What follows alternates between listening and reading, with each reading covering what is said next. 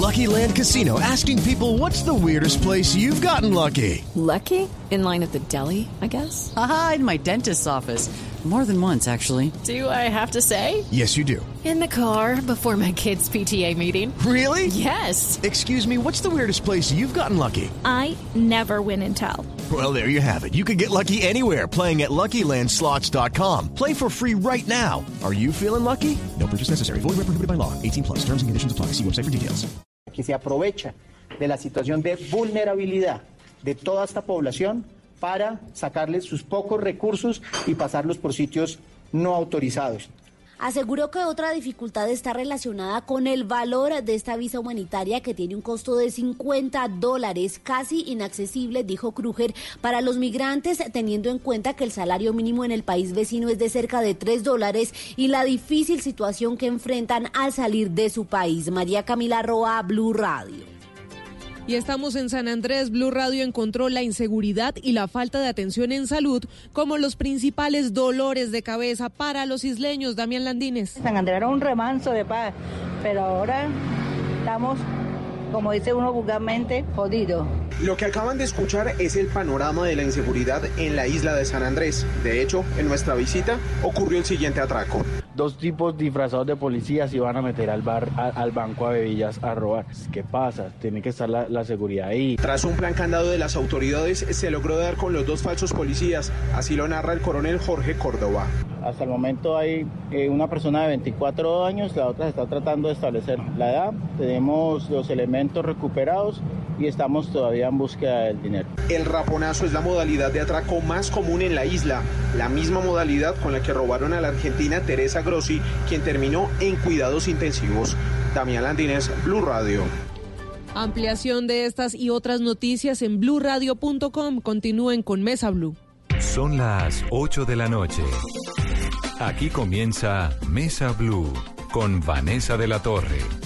Muy buenas noches y bienvenidos a Mesa Blue. Nuestro invitado de hoy que acaba de llegar en moto es el Contralor General Carlos Felipe Córdoba. ¿Cómo le fue en moto, Contralor? ¿Y se puso casco o, o no? Pues toca cumplir las normas, querida Vanessa. La verdad es que con esta agenda tan fuerte me da pena llegarles tarde, pero tocó montarnos en moto para poder llegar a tiempo. No se Muchas gracias que por a llegar a tiempo. No, y a usted gracias por el afán. Dígame una cosa, ¿usted cuántos años tiene? Yo tengo 39 años. Y quienes lo están oyendo, pues se imaginan a un señor de 79, ¿no? Usted en la vida real es como pero no se tiene, oye o no como tiene es. una voz tan, no tiene una voz tan Pues de sí. señor de 80 años. Pues- Juan, Juan ya pues- me ha conocido en algunos cargos anteriores y sabe que yo soy más joven de lo que aparento ser, pero sí, la voz siempre me han dicho que parece voz de viejito. Claro, además con ese cargo encima, Contralor General de la República, todo eso. Pero usted en la vida cotidiana se comporta como la que tiene o la que parece. Lo que pasa es que tengo además eh, una buena jefa que es mi esposa, entonces me controla bien y me pone a marchar, y una jefecita que es María Camila que también me pone a Que es la marchar. hija. Y don Juanjo que también da duro, entonces uno no se cree nada en la vida. Además, este es mi octavo cargo público, entonces uno sabe que esto efectivamente es pasajero. Sí. Pues he invitado además a mi colega Juan David Laverde, que conoce profundamente todos estos asuntos de la Contraloría, para que nos ayude como a comprender y a, y a- y a explicar y a desarrollar los temas que pasan por la Contraloría de Carlos Felipe Córdoba. Y tal vez, Contralor, comenzar por la reforma que usted está planteándole a la Contraloría que va en el séptimo debate, ¿no? O sea, eso ya casi que es un hecho. Vanessa, las cosas no están hechas hasta que están hechas. Y pues la verdad es que yo ayer cumplí un año en la entidad y desde la campaña siempre dije que debíamos dar un debate sobre el modelo de control fiscal que teníamos. Para hacer un poco de pedagogía hay que entender que la Contraloría General hoy solo recupera el 0,4% de lo que investiga. Y hay un tema más delicado solamente vigilaba el 17% del presupuesto de una anualidad y hoy con grandes esfuerzos además hemos llegado al 30%, pero ya hemos llegado a nuestro Expliquémosle primero, antes de esto, hay tres órganos grandes que fiscalizan en Colombia, pues la Fiscalía, la Contraloría y la Procuraduría, ¿verdad? Usted básicamente se encarga de cuidar los dineros públicos, pero cuando ya las obras han terminado. Claro, es de un control plata. posterior porque es un control po- posterior entendido como póstumo.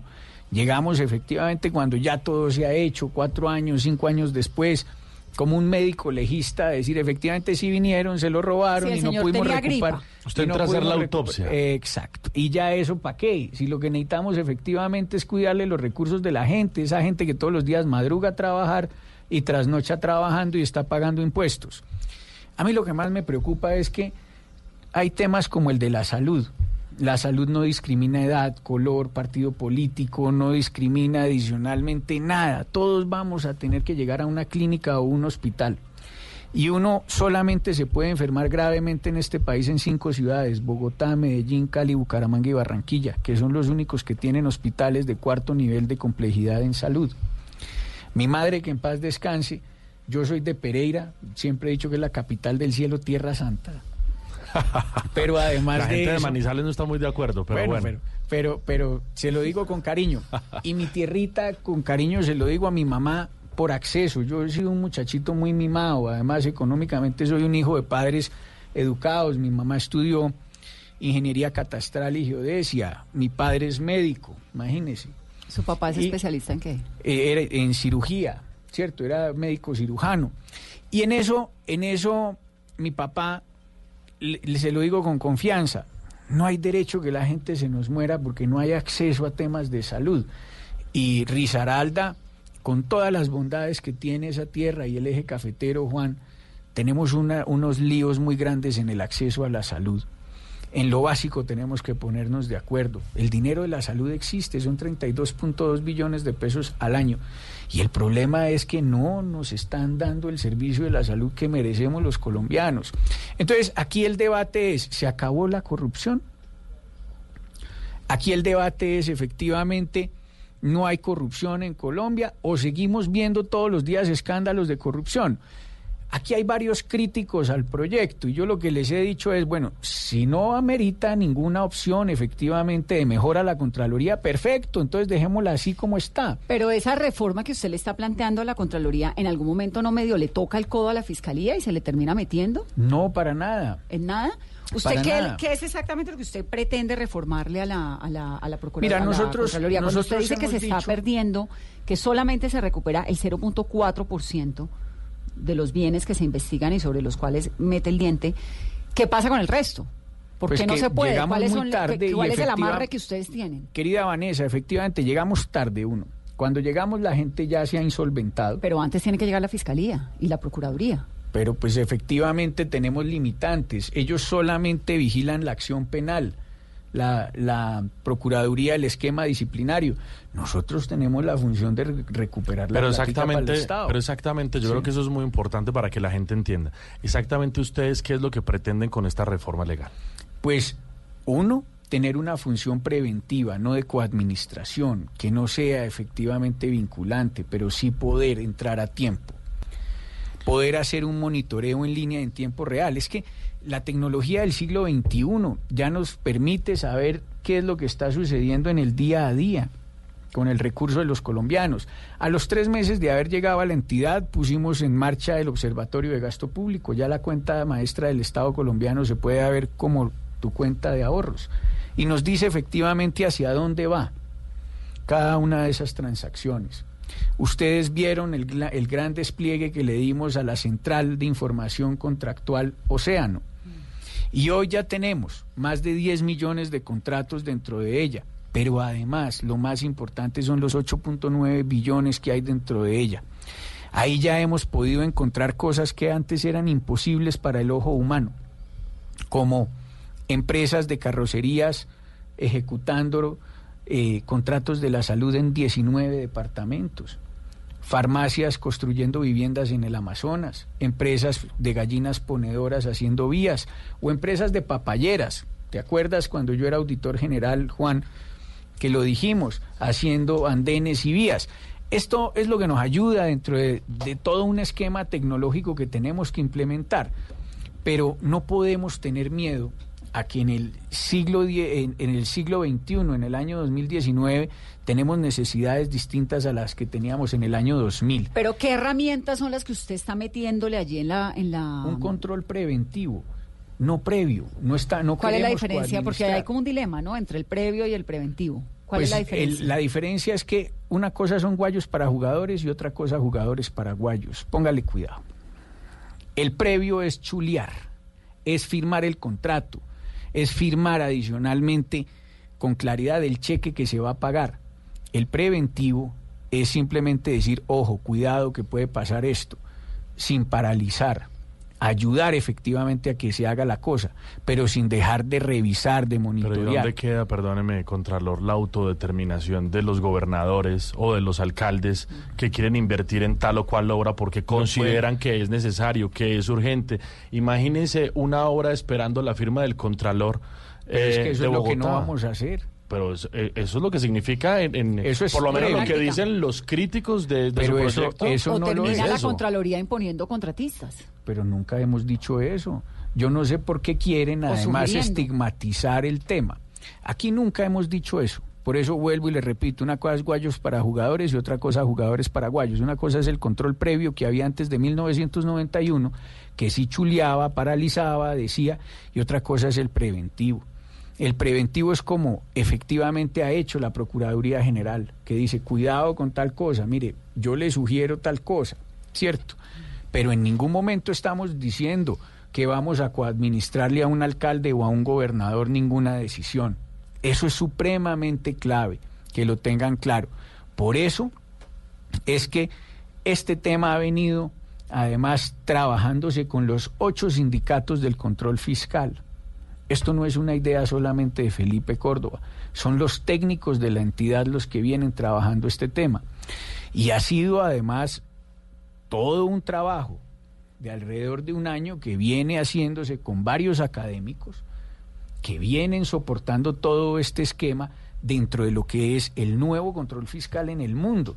Es que nosotros no podemos seguir supeditando además a Colombia a que no vigile los recursos de los colombianos. Y en ese sentido, uno no puede poner la velita ni tan cerca que queme el santo, pero ni tan lejos que no lo alumbre. Aquí tenemos que darnos es nosotros también el momento de poder decir, hombre, nuestros constituyentes antes del no- en, en 1991 vieron un problema y era el control previo. Y efectivamente eso se prestó para abusos, pero se nos fueron al otro lado completamente. Y los amarraron, los maniataron. ¿Sí? Entonces, por eso decimos, uno no puede poner la velita ni tan cerca que queme el santo, pero ni tan lejos que no lo alumbre. Contralor, pero denos un ejemplo de cómo lo van a hacer y qué herramientas van a usar. Mira, nosotros teníamos efectivamente algunas herramientas que desafortunadamente ya no tenemos como la función de advertencia. ¿sí? Uno puede de una u otra forma advertir rápidamente después de que pidan acompañamiento o que uno pueda verificar un tema que genere riesgo claro. Pero eso la sería en las licitaciones. Ojo, mire que tal empresa está licitando y resulta que tiene lo que nos decía ahora, es una empresa de salud que tiene que maneja eh, mercados en el Putumayo. ¿Ese haría más o menos así en, la- en el proceso de licitación o una vez se gana la licitación o cuándo? pues cuando podamos nosotros evidenciar que hay el problema, ¿cierto? Si es desde la etapa de planeación de planeación, si se encuentra que hay un riesgo, decirle, ojo, cuidado. Eso no significa que él no se pueda apartar de eso, obviamente se podrá apartar, porque esto no es vinculante ni obligatorio, ¿sí? Pero por lo menos le dice uno a la persona, mire, tenga en cuenta, si usted Pero no fíjese sabe... que eso, así como usted lo explica, pues suena muy obvio, ¿no? Como muy lógico, como que se podría hacer. ¿Nadie lo hace en el Estado? Pues hoy no podemos hacerlo, la Contraloría General no lo puede hacer, porque tenemos un control posterior. Por eso es que estamos pidiendo hacerlo. Contralor, ¿y qué pasaría si usted le da un chulo a Edurituango y termina esto como termina? Pues ¿Quién es que no podemos usted? nosotros Es decir, eh, esa- ese, eh, ustedes han calculado que ustedes podrían terminar embarcados en investigaciones posteriores con ocasión eh, de esta nueva herramienta de darle el chulo previo a, a un proyecto, ¿no? Pero Juan, yo no sé si no me has entendido. No estamos dándole chulo a nadie, ni a nada. Estamos diciendo, cuidado. Claro, pero no hacer el cuidado ante un proyecto de la magnitud de Ituango, por ejemplo, porque aplica para todo lado. Para advertir, acá en el Nosotros PAE, ojo que esta empresa podremos- tiene la misma razón social en un montón de cosas. Aquí lo importante es que simplemente se podrá advertir. Y si no se advierte, No se puede siendo- chulear. Por eso volvemos a lo mismo. Yo, yo quiero volver a hacer pedagogía sobre el mismo tema. Una cosa son guayos para jugadores y otra cosa jugadores para No, sí, ya guayos. lo entendimos, pero Una cosa es el es- control previo que sí chuleaba y otra cosa el control preventivo que advierte, que dice, ojo, cuidado. Pero si ¿cuál no va a ser no el puede. efecto de esa Cuando no advertencia? advierte. ¿Cuál es el efecto de la advertencia? O cuando en no la, o algunas cuando no la oportunidades se acoge la advertencia, en otras oportunidades no se acogerá, ¿cierto? Pero en ese sentido, uno tiene la responsabilidad de decir, mire, puede pasar esto, que hoy la Procuraduría lo hace, efectivamente, porque entonces la Contraloría no lo Contralor, puede hacer. y usted tenemos necesita- funciones completamente distintas. Una cosa es el control del recurso público y la ejecución, y otra cosa es el control disciplinario que se debe hacer. Y usted necesitaría para eso, que es un proyecto de una envergadura muy importante, teniendo en cuenta que en Colombia se roban 50 billones de pesos al año, dicho por la propia Contraloría. Dicho por el doctor Maya, sí señor. ¿Mucha más gente o con la misma planta de, de, contralores y, de la- y delegados que tiene es suficiente para hacer ese tipo de Gracias por la pregunta, Juan. Mire, la Contraloría General de la República hoy no tiene ni siquiera un médico auditor. Y estamos trabajando en eso. Nosotros tenemos que revisar esos 32.2 billones de pesos al año de la salud.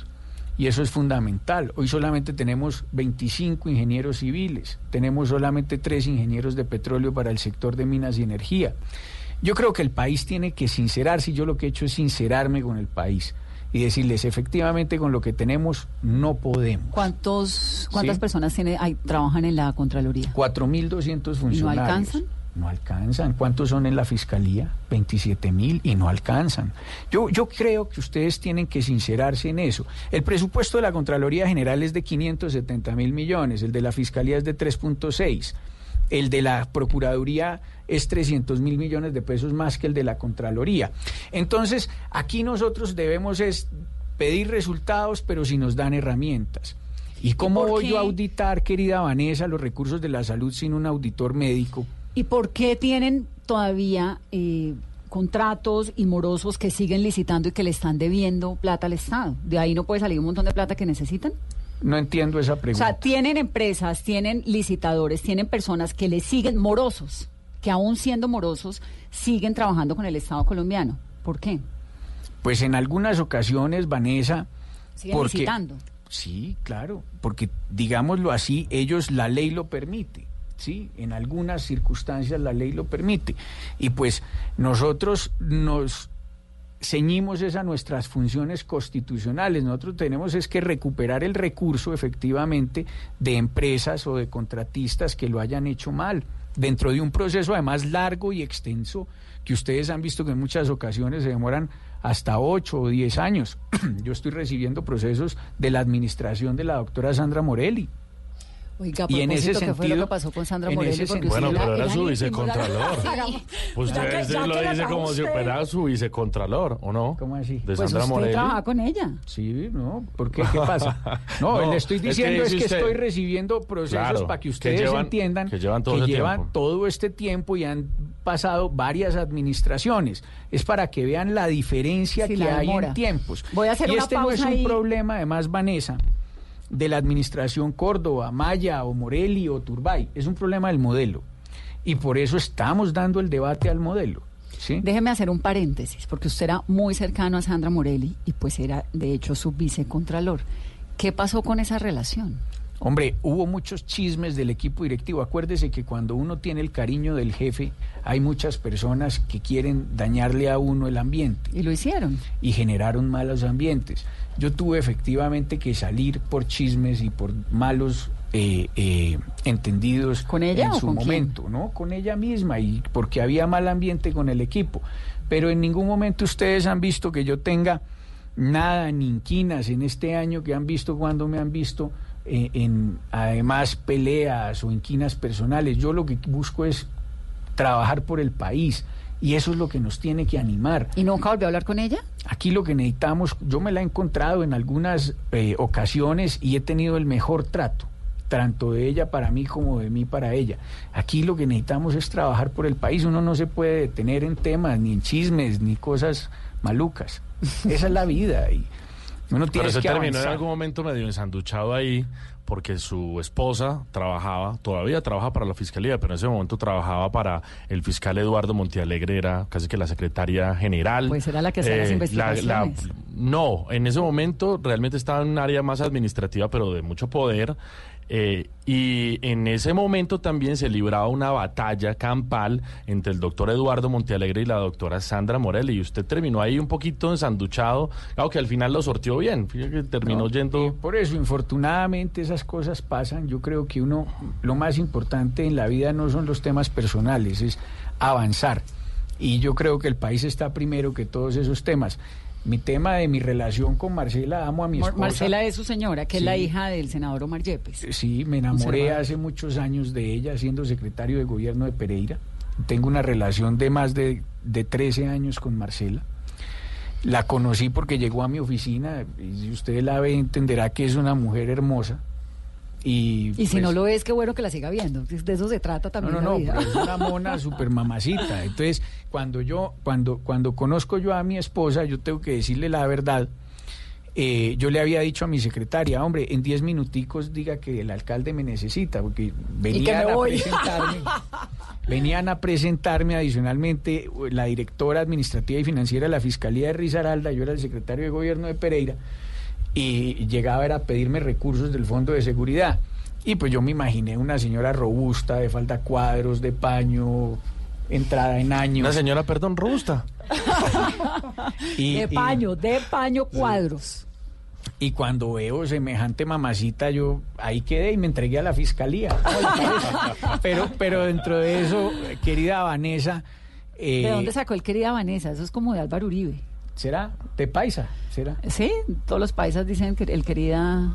Sí, yo creo que sí. Uno, uno, uno en esto le, le va cogiendo ese, e- esas muletillas.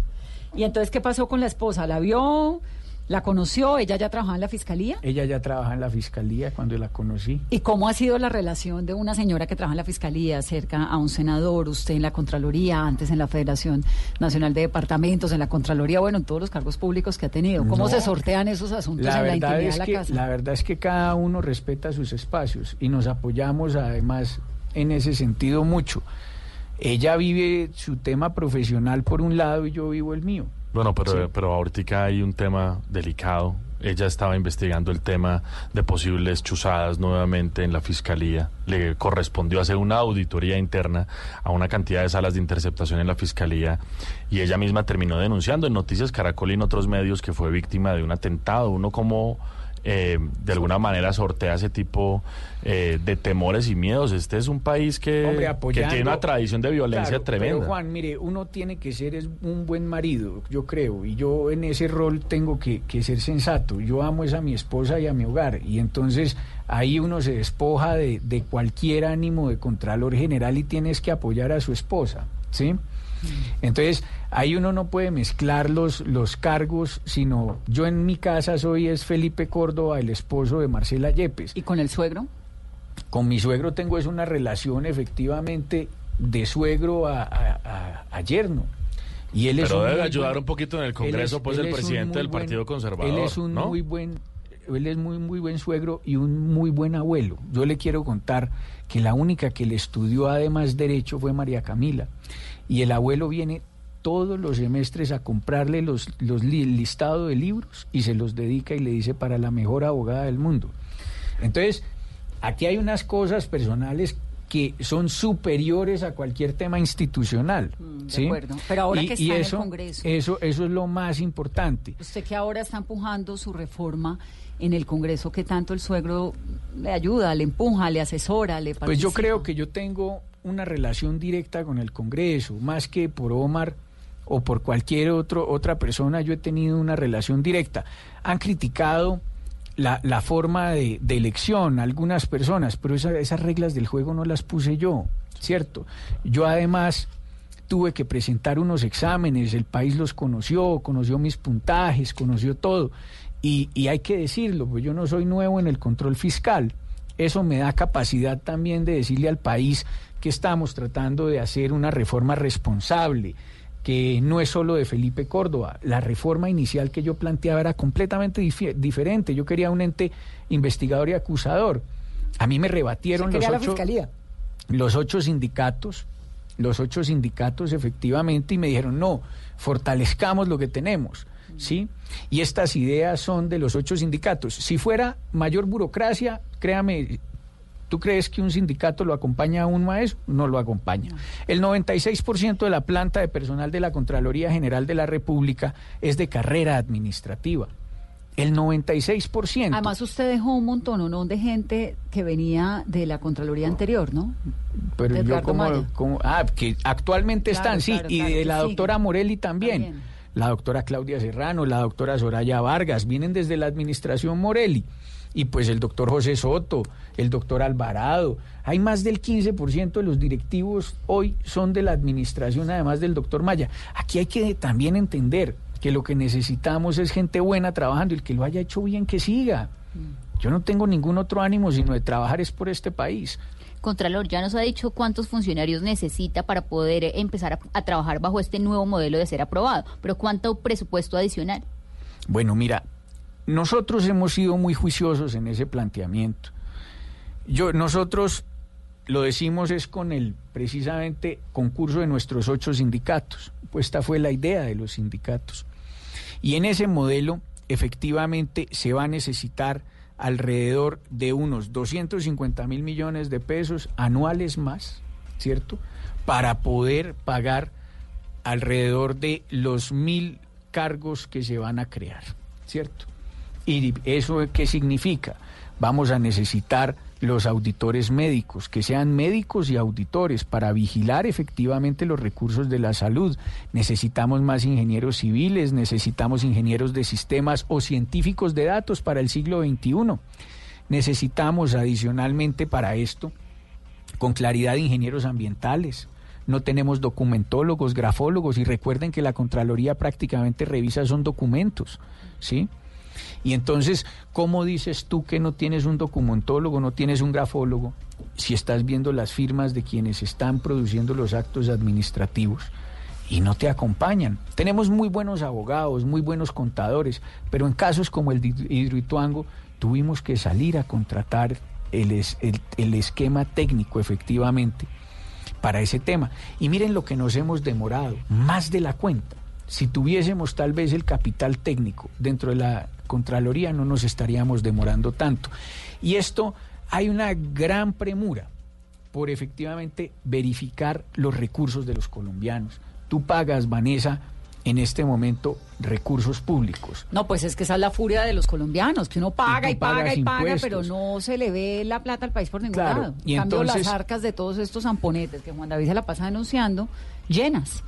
Y entonces cuando yo te digo, hombre, vamos a recoger las cenizas que dejan los corruptos, también deja un sinsabor gigantesco. Imagínate la frustración que tenemos todos los días. Déjeme ir a una pausa rápidamente y ya volvemos. Estamos hablando con el Contralor General de la República, esto es Mesa Blue. El 21 de abril de 1970 a las 8 de la noche, con reloj en mano, el presidente Carlos Lleras Restrepo le dio la orden a todo un país de llegar a su casa en menos de una hora. En cuanto hace al caso de Bogotá, a las 9 de la noche no debía haber gente en las calles. Ese toque de queda aún nos sigue sonando en el corazón, porque sonó en la radio, porque la radio cuando es colombiana entra por los oídos pero se queda en el corazón. Este 5 de septiembre, Colombia cumple 90 años de radio. Bla Bla Blue presenta en exclusiva los 90 latidos más emocionantes de estos 90 años de radio en Colombia del 2 al 5 de septiembre. Bla Bla Blue. De lunes a jueves de 10 de la noche a 1 de la mañana. Conversaciones para gente despierta. Y autorizado para que impongan el toque de queda a la hora que crean conveniente. Lo que se conoció esta semana.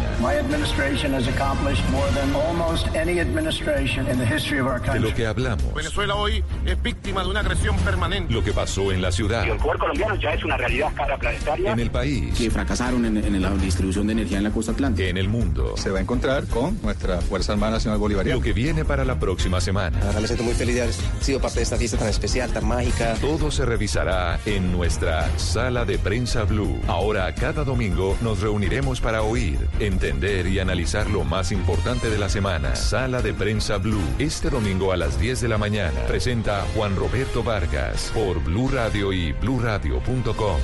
La nueva alternativa. Todos tenemos un reto, algo que nos impulsa, eso que nos hace levantar de la cama todos los días, un sueño que nos lleva al límite y nada más importa. No importa el dolor, ni la frustración, no importa el tiempo. Un reto que es a la vez nuestro combustible y nuestra obsesión. Porque nada se consigue de la noche a la mañana. Este es mi reto. ¿Cuál es el tuyo? Pasta Sonia, sabor y energía que te hacen mejor. Trabajamos pensando en usted. El mundo está en tu mano. Escúchalo. Noticias de Colombia y el mundo a partir de este momento. Léelo, entiéndelo, pero también opina. Con respecto a la pregunta del día. Comenta. Yo pienso que ese código. Critica. Y sí, pienso que. Felicita. Vean que el pueblo lo está respaldando. En el fanpage de Blue Radio en Facebook tienes el mundo. Y un espacio para que compartas lo que sientes. Búscanos como Blue Radio en Facebook. Tú tienes mucho que decirle al mundo, porque en Blue Radio respetamos las diferencias. Blue Radio, la nueva alternativa. Este viernes juega mi selección Colombia.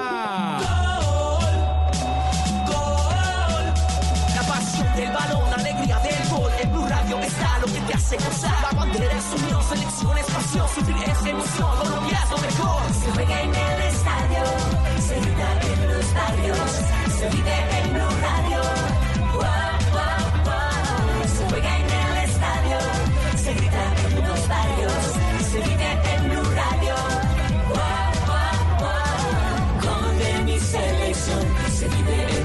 Desde las 6 y 45 de la tarde, Colombia, Brasil. Blue Radio, la nueva alternativa. Acompañando a mi selección Colombia siempre. Se aproximan las elecciones regionales. El próximo domingo 27 de octubre, los colombianos elegiremos gobernadores, alcaldes, concejales y diputados. Y en Blue Radio y bluradio.com tendremos toda la información que usted necesita para tomar la mejor decisión electoral. Los candidatos, sus propuestas, las denuncias, las fake news, con información de Bogotá, Antioquia, los Santanderes, el Caribe, el Pacífico y de toda Colombia. Numeral Vote Bien con Blue. Blue Radio, la nueva alternativa. Estás escuchando Blue Radio, un país lleno de positivismo, un país que dice siempre se puede. Banco Popular.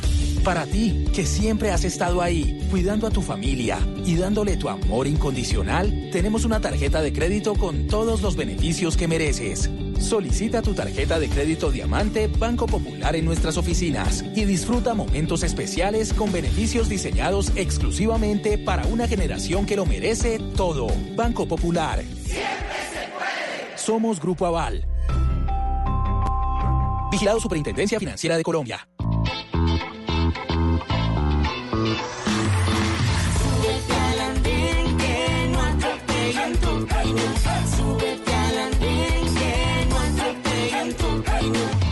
Podrás compartir, debatir lo que a ti, lo que a mí nos pueda interesar.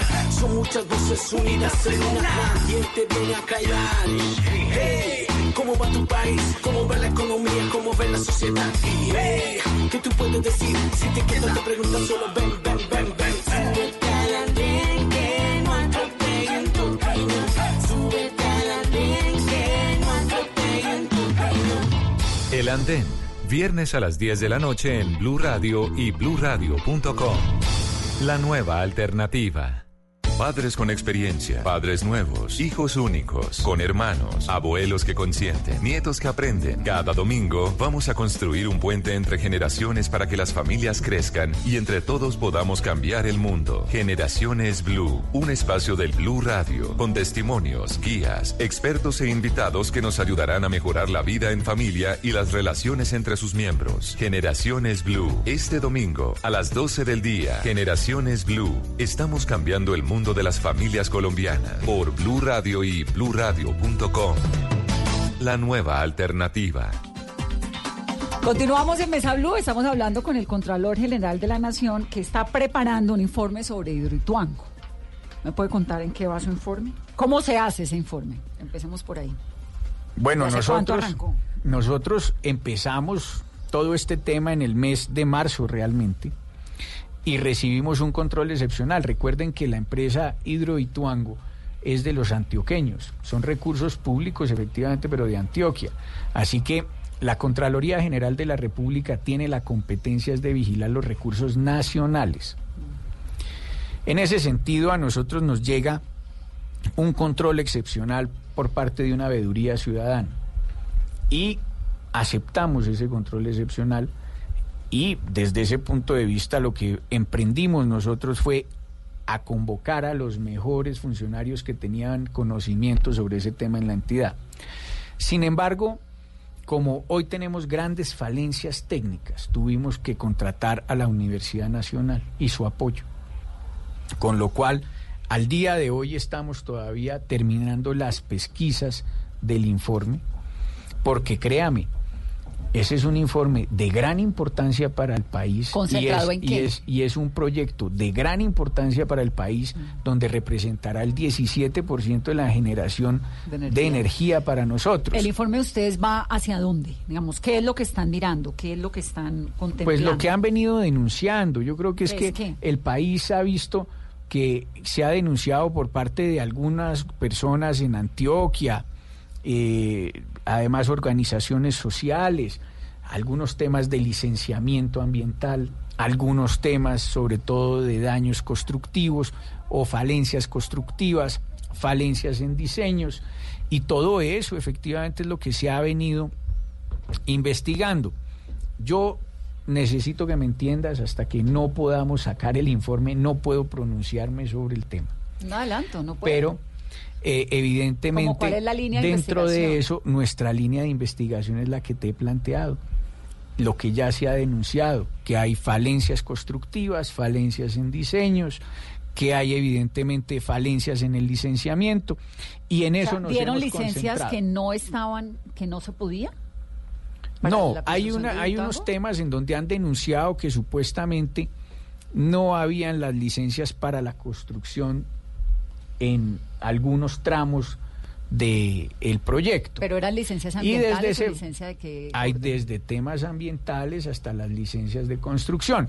Entonces, y sus propios diseños. Entonces, eso es lo que hemos venido revisando y lo que se está terminando de verificar. Es decir, Hidroituango, semejante mole, se levantó sin las licencias necesarias. No, yo no puedo decirte eso. Tú eres muy hábil como periodista, pero a mí me toca ser muy prudente como funcionario porque después me llegan los problemas. Pero Contralor, en un informe preliminar se conoció que había una afectación casi de 4 billones. ¿Se va a mantener esta cifra? Yo no puedo, no puedo efectivamente hablar sobre ese tema. Yo, yo les quiero decir a ustedes, ustedes son muy hábiles de verdad en el micrófono, pero a mí me ponen en problemas si yo llego a contestar eso. Bueno, ¿cuándo sale el informe? Estamos esperando a terminar este mes o empezando el otro poder contarles. Pero entonces están revisando licencias. ¿Qué más? Revisando, no me cuente, pero revisando. ¿Qué más? Uy, Contralor, usted está enredado acá, le digo. Está, le va a tocar decir alguna cosa porque...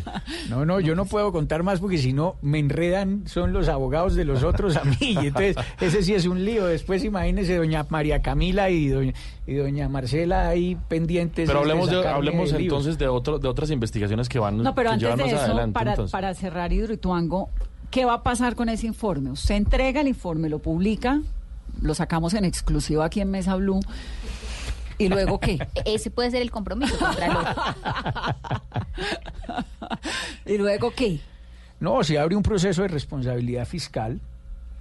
Se trata efectivamente de poner medidas cautelares si a bien se amerita para resguardar el recurso público y en ese sentido lo que sea el monto presunto del daño tendría que revisarse efectivamente para salvaguardar el Ese, recurso. ese presunto monto puede ser entre qué y qué, porque Hidroituango pues maneja esas sumas y esa... que es una cosa tan, tan Tendrá que, tendría que mirarse a ver, porque si es un, un tema muy grande será un monto muy alto, pero si es un tema pequeño, pues será un monto pequeño. Yo no puedo caer en, en, en tu invitación a, a, a caer por fuera de la legalidad en esto. Bueno, me parece que uno no debe caer nunca en la ilegalidad, Contralor. No, es que después me, me, me cogen los abogados de los otros bien. y me Contralor, pero hablemos de otro proyecto estratégico para el país que le ha venido causando múltiples mm, problemas a la economía colombiana, a la movilidad colombiana, y es la vía El Llano.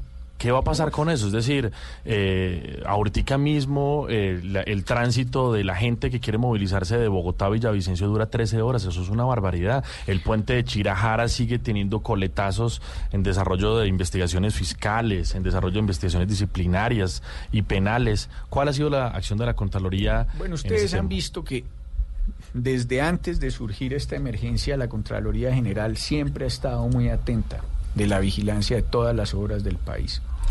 Nosotros tenemos varios informes en ese sentido, dentro del cual para el proyecto de 4G se hicieron hallazgos por 2 mil millones de pesos, en donde se le pagaron presuntamente al estructurador de ese proyecto de alianza público-privada alrededor de 1.800 millones de pesos por hacerlo.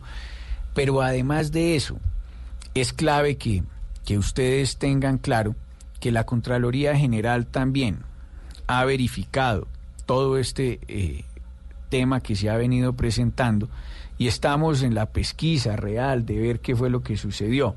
Si fue la afectación efectivamente por parte de los galpones de pollos que estaban en la cima de la Pero- montaña, pero ¿quién puede creer o si fue creer una- efectivamente, de o si fue efectivamente Unas gallinas ponedoras están tumbando en toda la Un montaña. ¿Quién, quién puede creer Que nadie eso? puede tener gallinas. ¿Cómo van a decir eso? Por No, Dios, no se sabe- puede generalizar. No, estamos evaluando efectivamente es qué fue lo que pasó. Pero realmente el problema más grave de eso es que no se tuvo en cuenta dentro de los contratos que se hicieron en su momento, de una u otra forma, que se debía eh, implementar unas acciones de mantenimiento sobre puntos críticos de estas eh, Pero Contralor, yo quiero, yo quiero entender solo una cosa, es que de verdad la gente, ¿cómo puede entender? Son 80 kilómetros, 80 kilómetros, no es nada. ¿Cómo es posible que en 25 años no, ha- no hayamos podido resolver Tener una vía, 80 kilómetros, una vía decente para conectar Bogotá con Villavicencio? Eso, ¿cómo puede entenderse la inversión que se ha hecho? Los constructores que tiene, estamos hablando de Coviandes y estamos hablando de- de- del, del respaldo del grupo Aval. ¿Cómo es posible que no hayamos podido superar 80 No, sobre kilómetros todo por de lo que significa, porque si fuera una vía, no sé, de Bogotá eh, a Duitama, pues bueno, hay otras vías, ¿cómo se puede llegar? Pero es que es la entrada a la mitad del país. No, y estamos de acuerdo, pero recuerden que fuimos nosotros los primeros que dijimos sobre el tema, fuimos nosotros los que efectivamente nos pronunciamos sobre que en los contratos no habían puesto ninguna cláusula en la cual el contratista debía hacer los mantenimientos, no lo habían previsto sobre estos puntos críticos. Y entonces evidentemente no solamente pasa con esta vía, sino con muchas otras vías del país, y lo hemos dicho. Pero por eso es tan clave y tan importante que la Contraloría General tenga esa función excepcional, no vinculante, de Volvemos al control previo. administración preventiva. Volvemos Yo volvemos a lo mismo, porque es que si no, vamos a seguir llegando tarde, vamos a seguir efectivamente haciendo de médicos legistas, como tú decías, Juan, ¿Cuál es, en estos procesos. ¿Cuál es su posición frente a las contralorías territoriales? Que deben existir, que no deben existir, que hay que tener un poco más de control sobre ellas. ¿Cuál es su, su propuesta allí? Mira, Vanessa, nosotros hemos dicho con claridad desde el principio, Contralorías territoriales, si no hacen el control para lo que deben hacer, es mejor que no, no estén, ¿cierto? Contraloría del Amazonas, cinco funcionarios, no tienen un ingeniero civil ni un abogado. ¿Cómo van a hacer la vigilancia y el control efectivamente de las obras o de los dineros del departamento? Lo mismo en Bichada, Guainía, Guaviare. Problemas más difíciles como el de Barranquilla. Una Contraloría, Barranquilla? una Contraloría Municipal de Barranquilla que tiene 5 mil millones de pesos de un presupuesto anual y debe pagar 2 mil millones de pesos por sentencias judiciales, no puede operar. Y en eso lo que hemos encontrado hoy es que las Contralorías territoriales efectivamente no tienen en muchas ocasiones ni cómo pagar la papelería para poder operar. Entonces, aquí efectivamente el debate hoy se está centrando sobre el tema de corrupción, estamos de acuerdo. Hoy el proyecto de acto legislativo, saliendo de su séptimo debate, yo creo que ha corregido uno de esos problemas y es que se haga un concurso de méritos a nivel nacional, ¿cierto? Eso fue propuesta, además de eso, una proposición que presentó la oposición, la bancada alternativa, y que venía precisamente desde la primera vuelta y que en Cámara luego sacan. Ustedes tienen que recordar que estos son ocho vueltas y que el proyecto de acto legislativo inicial ha cambiado mucho de lo que hoy tenemos. Se ha fortalecido, es un, un, proyecto acto legislativo distinto, ya reformado adicionalmente a, lo, a la madurez del Congreso.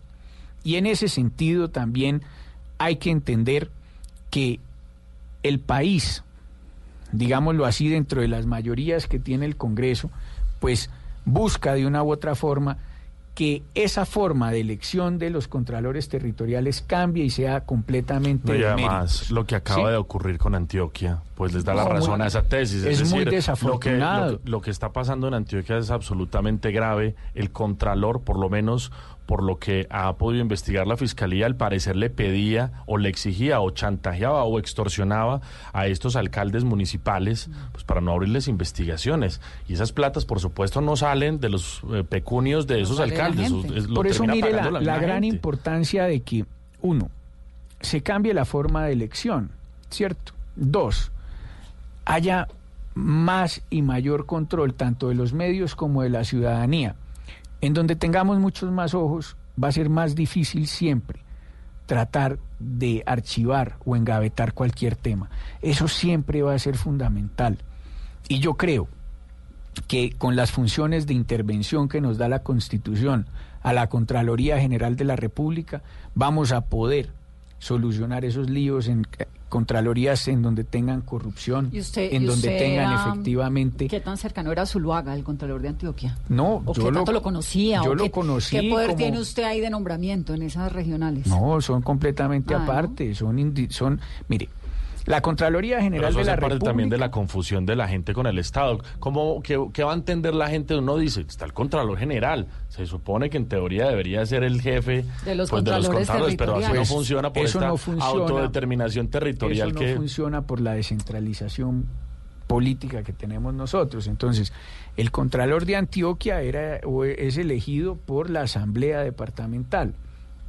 Y en ese sentido yo no soy superior jerárquico de ningún contralor no de territorial, ni soy jefe de, de- de un- del contralor de Antioquia, como tampoco lo soy del de Pereira, ni el de Risaralda, ni más faltaba. Claro. Ellos tienen su propia autonomía y constitucionalmente ellos tienen una función que es la de cuidar los recursos departamentales y los municipales. ¿Usted a Zuluaga lo conocía? Claro, lo conocí como contralor, lo conocí siendo auditor general y lo conocí adicionalmente como contralor general. Estuvo suspendido por el procurador general 10 meses, ¿sí? Y hace poco volvió a, a la Contraloría. Y en ese sentido también tenemos que decirlo, nadie se esperaba un tema de estos, ¿no? Nadie lo esperaba. Contralor, de un informe que sí nos puede adelantar algo es de cómo están las finanzas públicas y el balance general de la nación. ¿Empeoró o mejoró comparado con 2018? Yo he dicho con claridad desde el inicio de mi administración que nosotros tenemos un problema estructural, que el déficit fiscal colombiano es de alrededor del 30 billones de pesos. Y aquí hay que sincerarse siempre con los colombianos. Yo creo que lo más importante es poderle decir a los colombianos no para hacer esfuerzos de un año o dos años y poder recibir cajas, sino ver cómo de largo aliento, evi- evidentemente nosotros podemos en 5 o 10 años solucionar ese tema estructural para que eso pueda definitivamente darle algún oxígeno al bolsillo de los colombianos. ¿De dónde sale la corrupción de Colombia? ¿Qué es Mira. lo más corrupto? ¿Cómo funciona ese Vanessa, ese ¿tú de dónde eres? Yo soy Valle Caucana. Bueno, yo soy de Pereira, Risaralda. Nosotros hemos sufrido mucho el tema del narcotráfico, la Nosotros cultura del dinero fácil. Ustedes también. Y yo creo que el daño que nos hizo a nosotros esa cultura del dinero fácil fue terrible. Al país entero, porque le enseñó a la gente que usted no necesita hacer mucho para tener dinero, que es Pero no- terrible, sobre todo a las generaciones, pues a los jóvenes, ¿no? No solo eso, mire, a nosotros nos bombardeaban de niños diciendo que el hombre exitoso era el que tenía una mujer voluptuosa o varias mujeres voluptuosas. Y bueno, digamos que... Era, era, era el hombre que tenía varios bienes y además de eso también tenía un arma al cinto. Yo creo que, que eso nos hizo mucho daño. A mí mi padre siempre me decía que uno en la vida valoraba más las cosas poquito a poquito y que con el sudor de la frente uno iba valorando lo que iba construyendo, ¿cierto?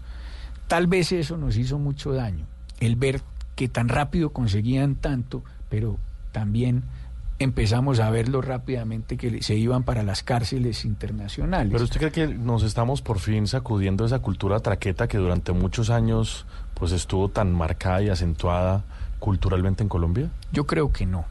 Seguimos Yo- todavía Yo creo que... ¿De la que- cultura traqueta? No, yo creo que sí, más bien estamos como en la era de la cultura de Brecht. No, que el no, no, empresario, no, mire, el empresario el, el tema, el tema aquí ahí. seguimos, seguimos con un problema muy grave y es tratar de conseguir rápido las cosas y, y- y- y ver cómo efectivamente hacemos la zancadilla. Yo creo que aquí nos falta mucho de cultura ciudadana. El país cambia cuando vamos haciendo que nuestros niños, nuestros jóvenes vayan entendiendo el tema de principios y valores. Ahí está realmente el problema. Porque la solución no está solamente en la norma, nuestra constitución es una maravilla y dice que además el servicio a la salud debe ser para todos los colombianos, pero yo les quiero decir si eso se aplica en todo Colombia, no se aplica. Pero me Yo estaba diciendo de dónde sí. viene ese flujo de, de- de dinero, de, digamos, de, por dónde es que se rompe el país. La corrupción es de dónde. Yo, El- la misma cultura ciudadana que ha sido resquebrajada. Yo creo la cultura, el valor ciudadano. Cuando vemos efectivamente que el colombiano de a pie ha sido bombardeado con que el hombre además que es exitoso es el que más tiene, el que más acumula, el que simplemente lleva son temas diferentes, pero no tiene un valor intrínseco, ¿cierto? Ese realmente va siendo el problema cuando monetizamos, materializamos todas las cosas y las necesidades. Y en ese sentido yo creo que es en donde debemos trabajar, es en el valor de los ciudadanos colombianos y en los valores de nuestros jóvenes y nuestros niños para tener una mejor sociedad. Y en ese momento yo creo que podemos mejorar completamente el tema. Contralor, y en el marco de esa cultura ciudadana, el ciudadano que sabe o conoce de hechos de corrupción, ¿cómo los puede denunciar en la Contraloría? Nosotros tenemos además no solo nuestra página web, tenemos nuestra delegada de participación ciudadana. Yo fui delegado de participación ciudadana hace nueve años en la Contraloría General. Cuando yo llegué a la Contraloría General de la República para sea, atender una, de- 15. una denuncia ciudadana, ojalá, ojalá, yo llegué a los 29 años a la Contraloría ¿Usted General. siempre ha estado en el sector público? Yo- mi papá me molesta y me dice que yo tenía un triciclo con placa oficial. Mi- Bueno, ese, ese cuento sí está muy bravo. Ah. Desde con triciclo con placa oficial. ¿Cómo le parece? Mi papá me la monta. Pero, pero yo, yo, yo les digo con cariño, mire, el, el tema, la participación ciudadana es fundamental. Por eso, nuestro, nuestro primer anillo de trabajo es con la ciudadanía. La delegada de participación ciudadana viene haciendo un trabajo muy fuerte, no solamente por nuestras líneas de acceso, la telefónica, nuestra línea 018000, nuestra página web, sino también con nuestros programas de trabajo como Compromiso Colombia. Compromiso Colombia es un programa muy bonito que venimos desarrollando con las comunidades, en donde de esos 890 elefantes blancos que hemos podido nosotros mapear en todo el país, ya hay 840. Te- Les quiero contar, por ejemplo, que en La Guajira, para todos nuestros indígenas guayú, ya se entregaron 20 pozos profundos para el acueducto, en no, donde pero eso, pudimos... no, eso no es tan noticia porque es que a la Guajira le viven abriendo pozos y el tema es que sale el primer ver- chorro de agua y nunca más vuelve a No, salir. no, no, pero efectivamente, pues no hubo un acompañamiento de la Contraloría. Lo que hicimos fue simplemente acompañar a la comunidad nosotros y que la comunidad presionara al contratista y al funcionario de la mano de nosotros con la ciudadanía y ellos presionándolos a ellos y así terminaron estas obras. Y lo mismo, por ejemplo, ¿Y qué seguimiento le están haciendo desde la Contraloría? no, pero ya la entregaron, ya no, está es que funcionando. no, no, señor, porque el tema no es que la entreguen y funcione. La Guajira la entregan, funciona. Sale un chorro de agua dulce que pareciera que le echaran como una manguera por un lado y al año nunca más vuelve a salir. No, la Guajira no, es está que llena nosotros tenemos profundos. comunicación permanente con la gente. Es que ¿A usted le queda cuánto tiempo de función. contralor? Tres años confiando en Dios.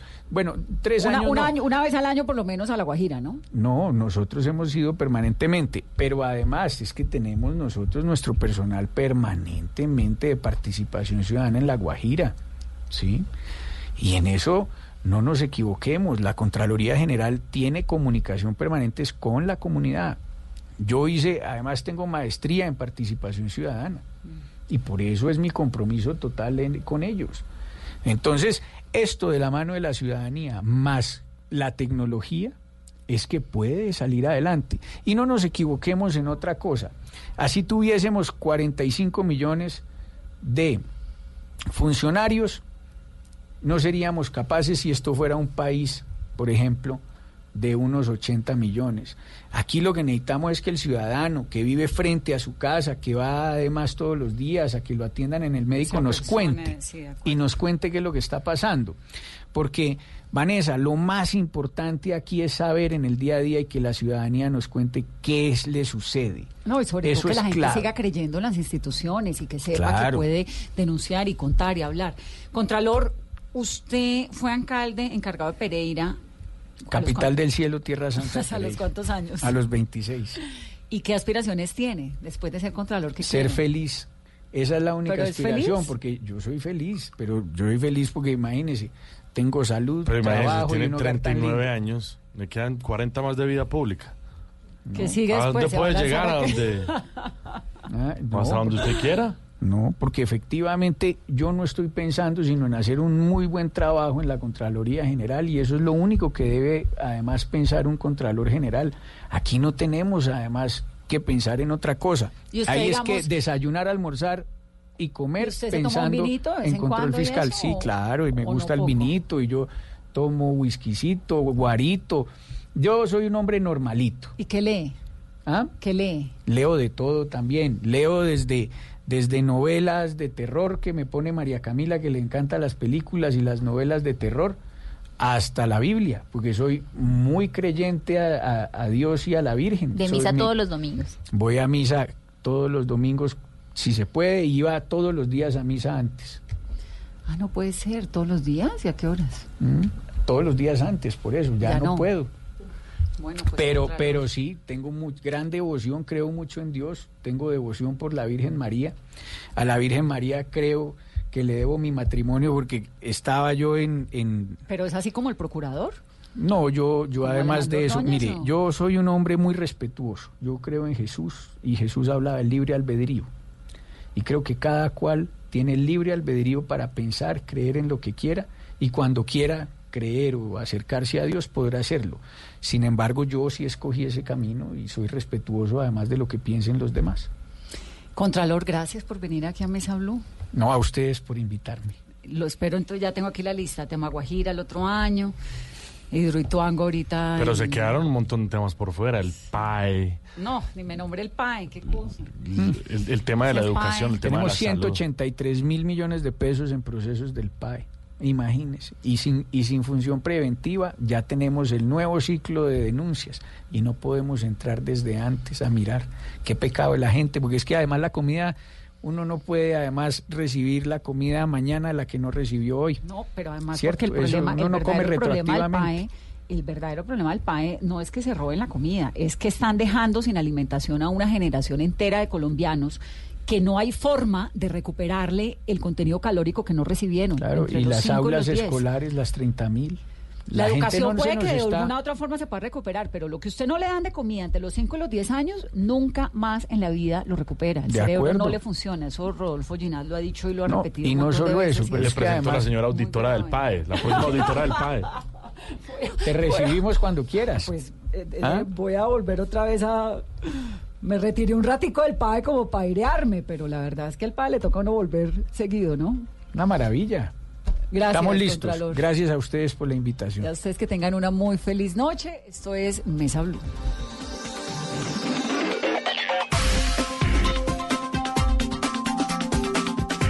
La ley contra el AMPA. Esas radionovelas aún suenan en nuestro corazón, porque sonaron en la radio, porque la radio cuando es colombiana entra por los oídos, pero se queda en el corazón. Este 5 de septiembre, Colombia cumple 90 años de radio. Bla Bla Blue presenta en exclusiva los 90 latidos más emocionantes de estos 90 años de radio en Colombia del 2 al 5 de septiembre. Bla Bla Blue, de lunes a jueves de 10 de la noche a 1 de la mañana. Conversaciones para gente despierta. Y recuerde, donde se halle una injusticia que reparar, o la emoción de una aventura, o la belleza de una mujer, allí está Calimán, el hombre increíble. Esta es Blue Radio. En Bogotá, 89.9 FM. En Medellín, 97.9 FM. En Cali, 91.5 FM. En Barranquilla, 100.1 FM. En Cartagena, 1090 AM. En Bucaramanga, 960 AM. En Tunja, 103.1 FM. En Caldas, 107.1 FM. En Villavicencio, 96.3 FM. En Armenia y el norte del Valle, 94.1 FM. En Neiva, 103.1 FM. Y en Córdoba, 96.0 FM. También en bluradio.com. En Facebook, Blue Radio Colombia. A través de Twitter en arroba Co. y en la señal de TDT.